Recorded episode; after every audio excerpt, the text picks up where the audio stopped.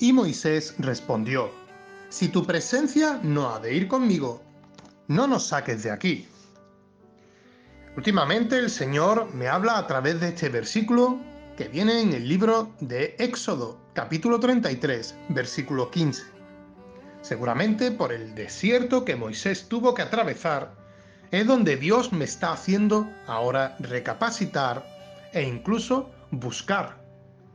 Y es que en 40 años que Moisés vivió en el palacio en Egipto, junto con otros 40 años en el desierto pastoreando las ovejas en Madián, más otros 40 años dirigiendo al pueblo de Israel hasta el mismísimo borde de la tierra prometida, dan para mucho.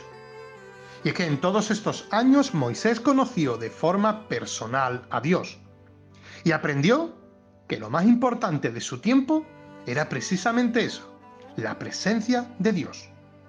Él sabía sobre la necesidad de ella, hasta tal punto que le dice, si tu presencia no ha de ir conmigo, no nos saques de aquí. El pueblo de Israel tenía una sensible inclinación de cambiar Dios por otros dioses. Y lo vemos precisamente en el capítulo anterior. Cuando ellos tomaron la decisión, me refiero a ellos, al pueblo de Israel, de buscar otro guía. Y, y fíjate, representado en un becerro de oro, para que los condujera a la tierra prometida. Tal pecado produjo la ira de Dios hasta negarles su presencia, en la continuación del viaje debido a su descarrío.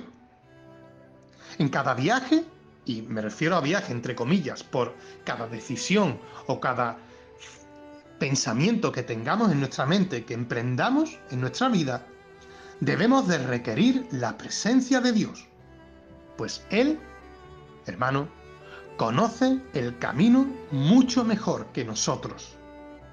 Quisiera dejarte con una pregunta, una pregunta que me hago a mí mismo y que hoy quiero compartirla con vosotros. Y es, ¿de qué nos sirve hacer planes y hasta tomar decisiones si no contamos con la presencia de Dios?